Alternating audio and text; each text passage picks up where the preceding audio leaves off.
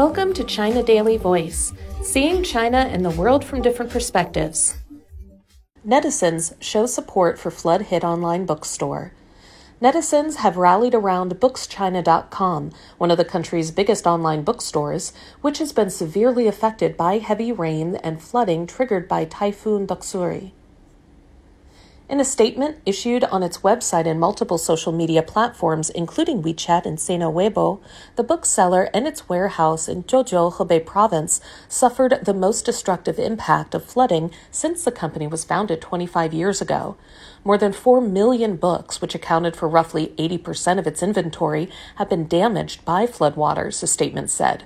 On Tuesday night, after the company sent out messages on social media saying that some of its employees were trapped on the fourth floor of the warehouse, netizens helped direct emergency responders to the location. Some social media users offered to buy damaged books, while others said they were willing to make donations to help BooksChina.com survive the ordeal. Hebei was battered by heavy rainfall for about 144 hours since July 27th, when Typhoon Doksuri plowed into East China's Fujian province.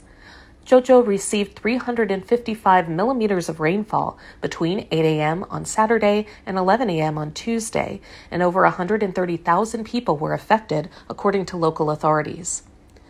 Hebei serves as a logistics hub for many companies in Beijing, and nearly 100 publishing houses keep their books stocked in Zhuozhou. At around 1:30 p.m. on Tuesday, employees working at the bookschina.com warehouse shifted some books from the first floor to higher floors and stacked up sandbags at the entrance according to paper.cn. However, floodwaters inundated the first floor within an hour, and employees rushed to take shelter on the fourth floor. It all happened too quickly, and they didn't have enough resources to relocate all the books, the employees said.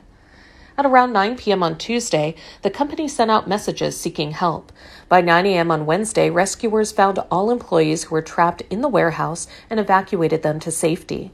Netizens who helped organize the rescue sent words of encouragement to their company. Many ordered more books, gift cards, and other items to extend their support.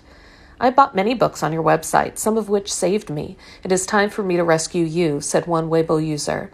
Another user wrote, Those who survive big disasters are blessed with good fortune afterward.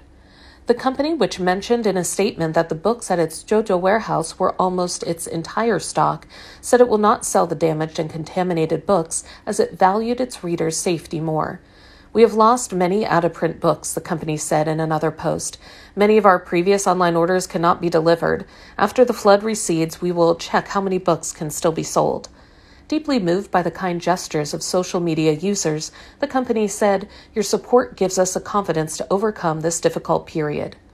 BooksChina.com needs three to four weeks to go over pending online orders and will call or send text messages to clients whose orders cannot be delivered, the company said, adding that they will be refunded. That's all for today. This is Stephanie, and for more news and analysis, by the paper. Until next time.